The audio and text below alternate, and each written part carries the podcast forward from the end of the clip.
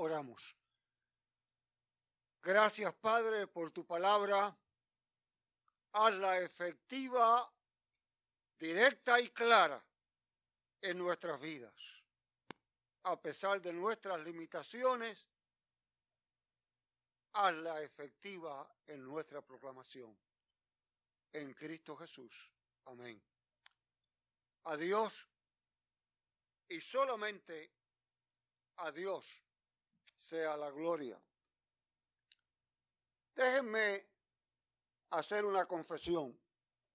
Cuando hace buen tiempo atrás, el pastor Rivera me mencionó, vamos a usar el catecismo.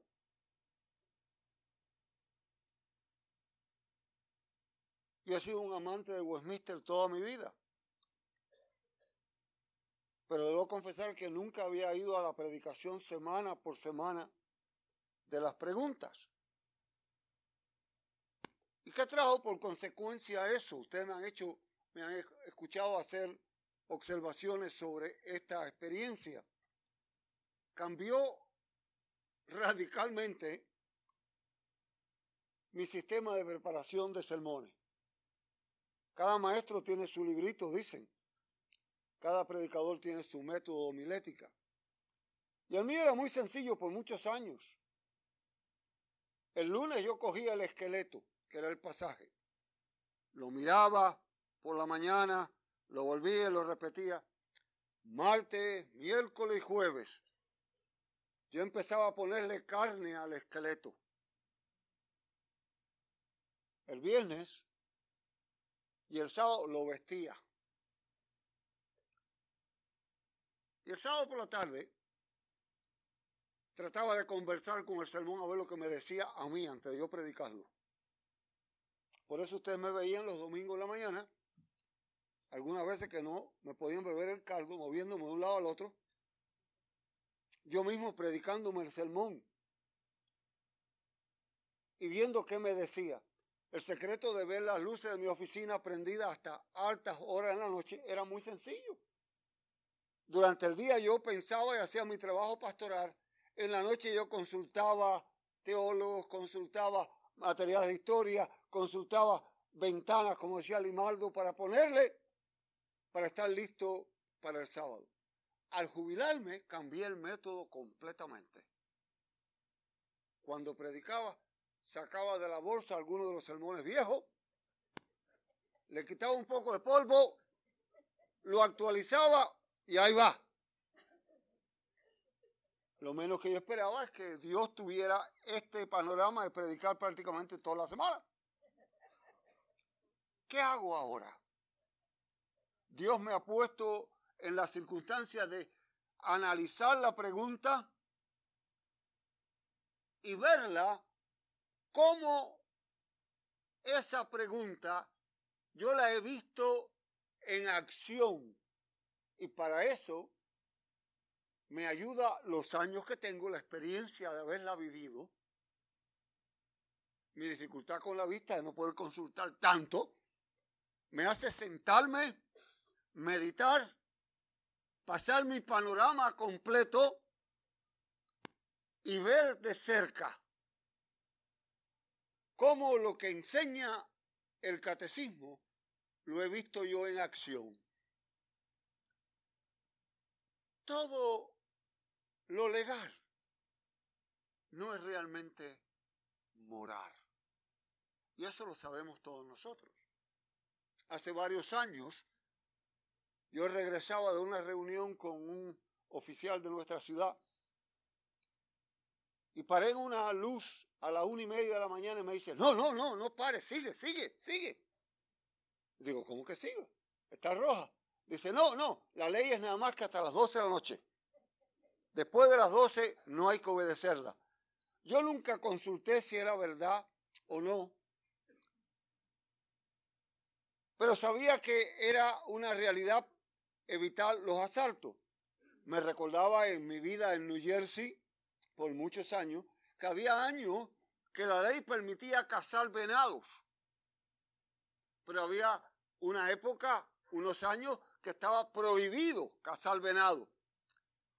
y era de acuerdo con la población de venados que había, no por cuidarlos, no por ampararlos, sino para mantener el balance única y exclusivamente.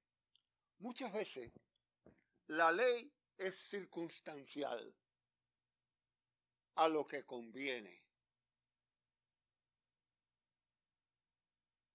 El apoderarse de algo que no es suyo, de algo que usted no ha pagado, de algo que usted no ha trabajado por él, aunque haya y exista algún índice legal en algún lugar, puede ser legal, pero es inmoral.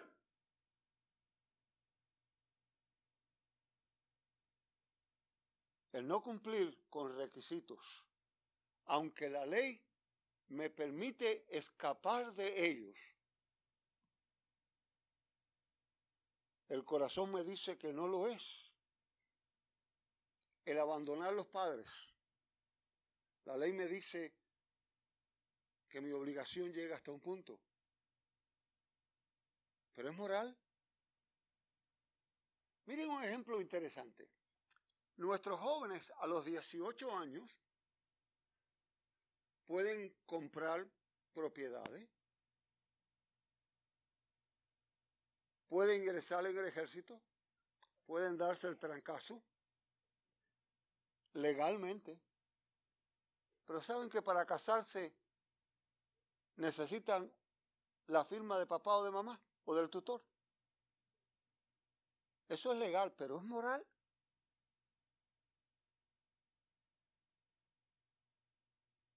Paulo tenía una visión sumamente clara. La humanidad se dividía en dos bandos. Los que habían recibido la ley escrita los diez mandamientos, la tenían frente a ellos y serían juzgados por el cumplimiento de los mismos. Y los otros pueblos de la tierra que no habían recibido la ley escrita, pero que en su corazón había algo. Vean la historia para que ustedes vean. ¿Cuántos de esos pueblos sentían el deseo de adorar a Dios sin saber a quién adoraban? Y en muchas ocasiones adoraban el sol, o adoraban la luna, o adoraban las estrellas, o adoraban un árbol, o lo que fuera. Pero había un deseo de adoración que estaba puesto en su corazón, estaba implantado en su vida, estaba sembrado en su ser. Por consiguiente, los obligaba a los que se preguntan, cuestionan y critican, pero eso de la religión cristiana, ¿y qué de la gente que vivió antes de Cristo? Ahí tiene la respuesta. Dios que es amor inmenso. Dios que es juez perfecto. Obra perfectamente en todas las circunstancias. Y lo que para mí lo veo desde el punto de vista legal, él lo ve desde el punto de vista moral. Y en eso descanso yo. ¿No le ha pasado a usted que ha hecho algo en alguna ocasión? Nadie se ha dado de cuenta, pero usted sabe que está mal. Usted sabe en su corazón que está mal. Usted sabe que no es lo correcto. No es el legalismo de cumplir tal y más cual cosa. Es lo que en tu corazón Dios pone, lo que en tu corazón Dios imprime. Lo que allí aparece, tú lo sabes. Y cuando no lo cumplimos, sentimos la tristeza que me mencionaron hace un rato. Mi primer trabajo como seminarista fue capellán de la ciudad de Retiro, acabadita de abrir. De hecho, mi primer labor fue estar en el, servicio de dedicación de la antigua ciudad de Retiro en Puerto Nuevo. Y yo pasé tres años muy felices como capellán en esa institución. Conocía todas las habitaciones, celebraba mi servicio el, el viernes en la noche y pronto llegué a conocer una señora que impactó mi vida para siempre. Vivía en el primer piso. Era sabia, con una sabiduría especial, pero no tenía conocimientos académicos.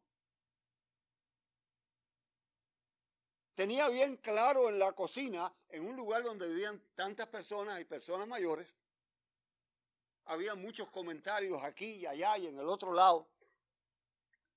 Y ella había mandado hacer un letrero que leía en la cocina. No me traigan bochinches. Si me vas a hablar, háblame de Cristo.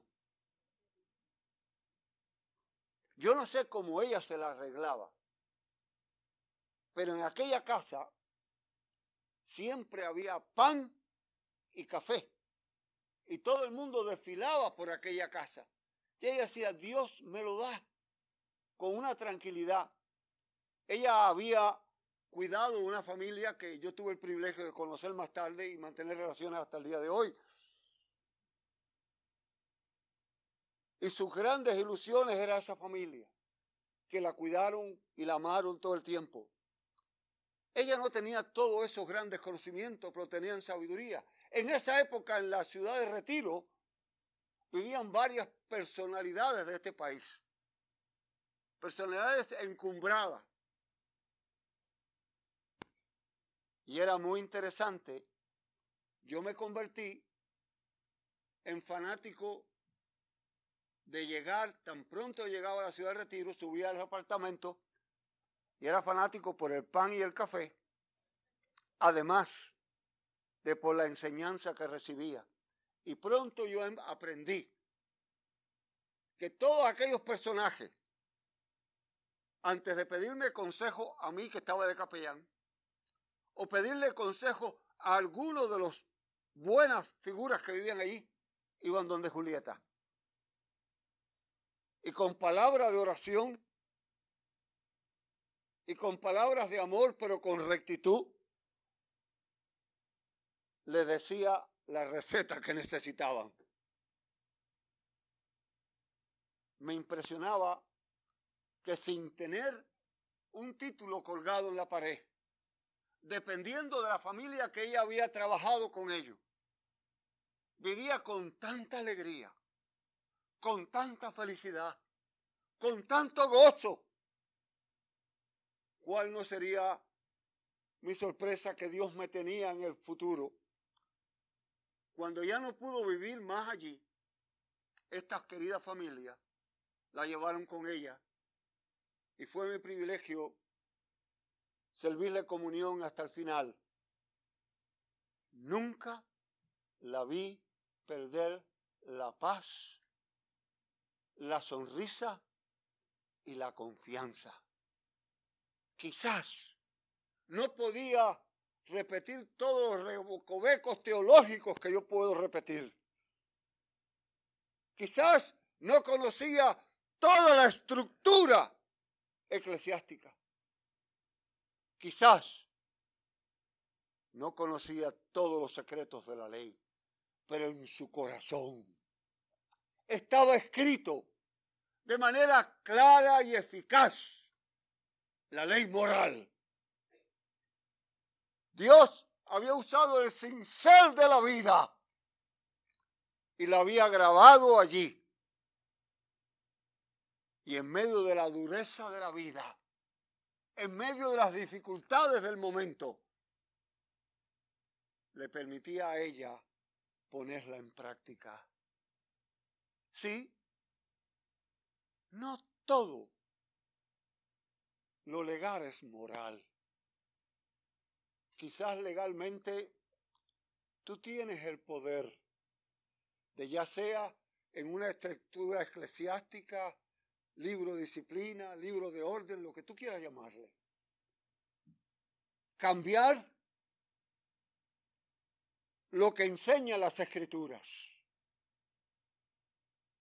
puede ser legal, pero no es moral. Puedes aplaudirlo por el cambio cultural del momento, pero nunca la palabra puede ser cambiada. Interesante, en estos días está de moda la famosa película La Bella y la Bestia. Su nueva versión es un desastre.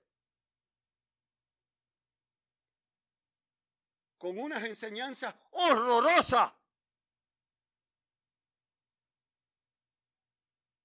Y entrevistan al productor, le dice, ¿qué es lo que más te gustaría hacer? Arrancar páginas de la Biblia, destruirla. Porque aunque lo que está enseñando está en la libertad de hacerlo, porque es legal, pero moralmente no sirve. Qué momento maravilloso nos ha permitido Dios vivir. El momento de confiar plenamente en la palabra de Dios. Y la ley moral se cumple en obediencia a la santa palabra de Dios. ¿Recuerdan a Lutero?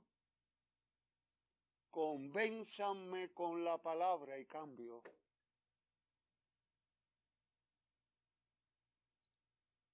Dios nos ha dado el privilegio de darnos su santa palabra y ha grabado en tu corazón y en mi corazón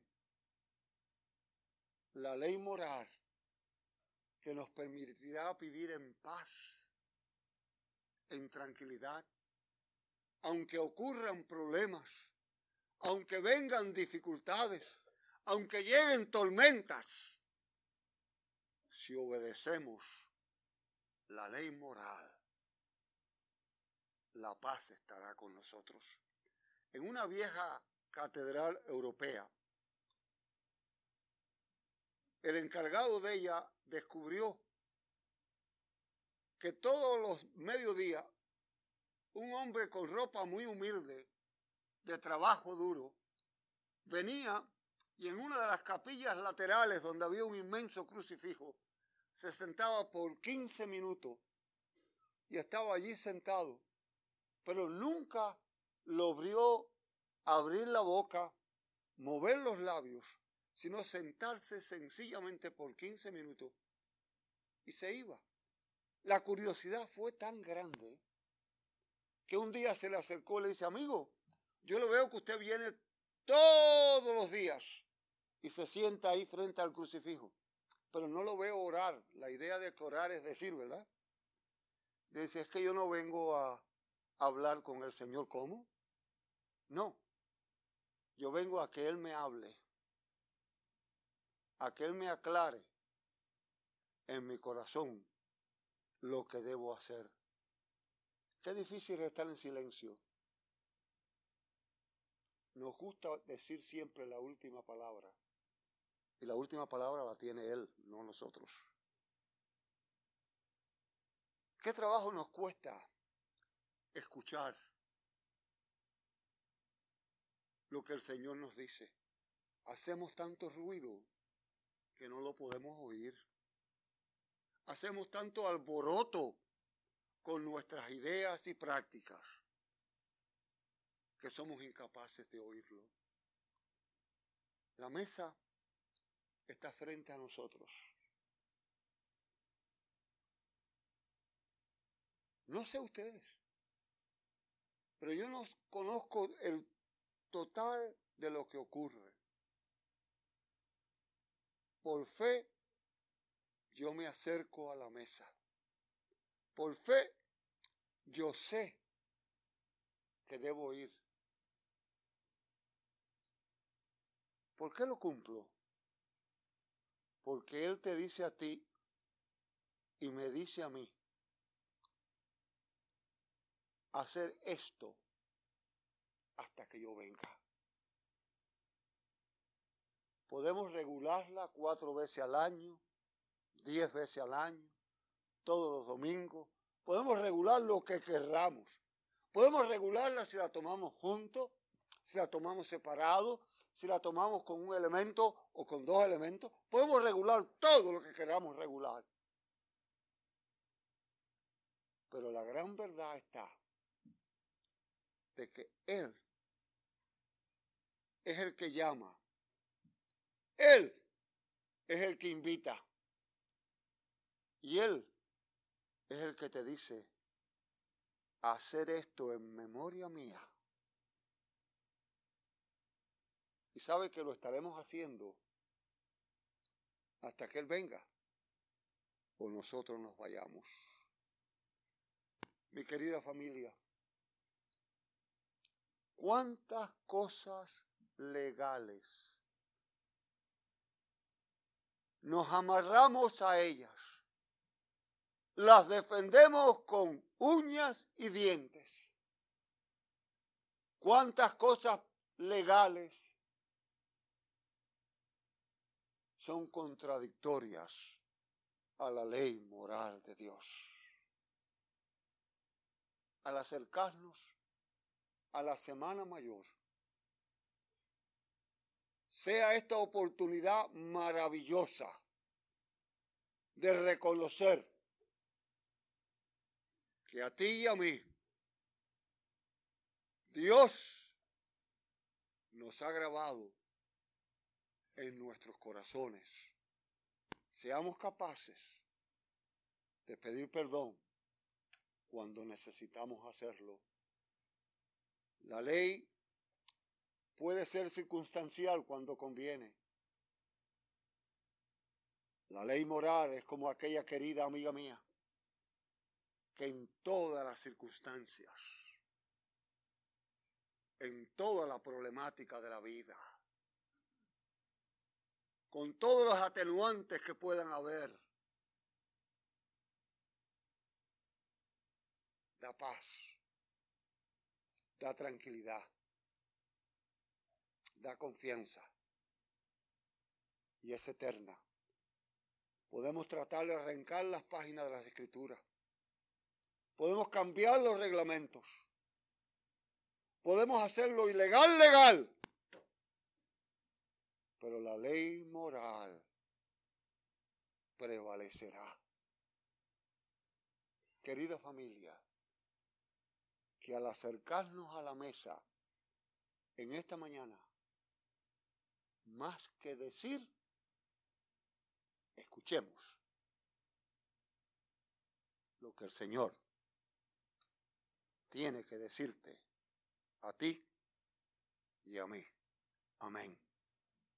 Gracias, Padre, por tu palabra, por tu presencia, por tu amor que sobrepasa todo entendimiento. Concédenos el privilegio de oír tu voz en Cristo Jesús. Amén.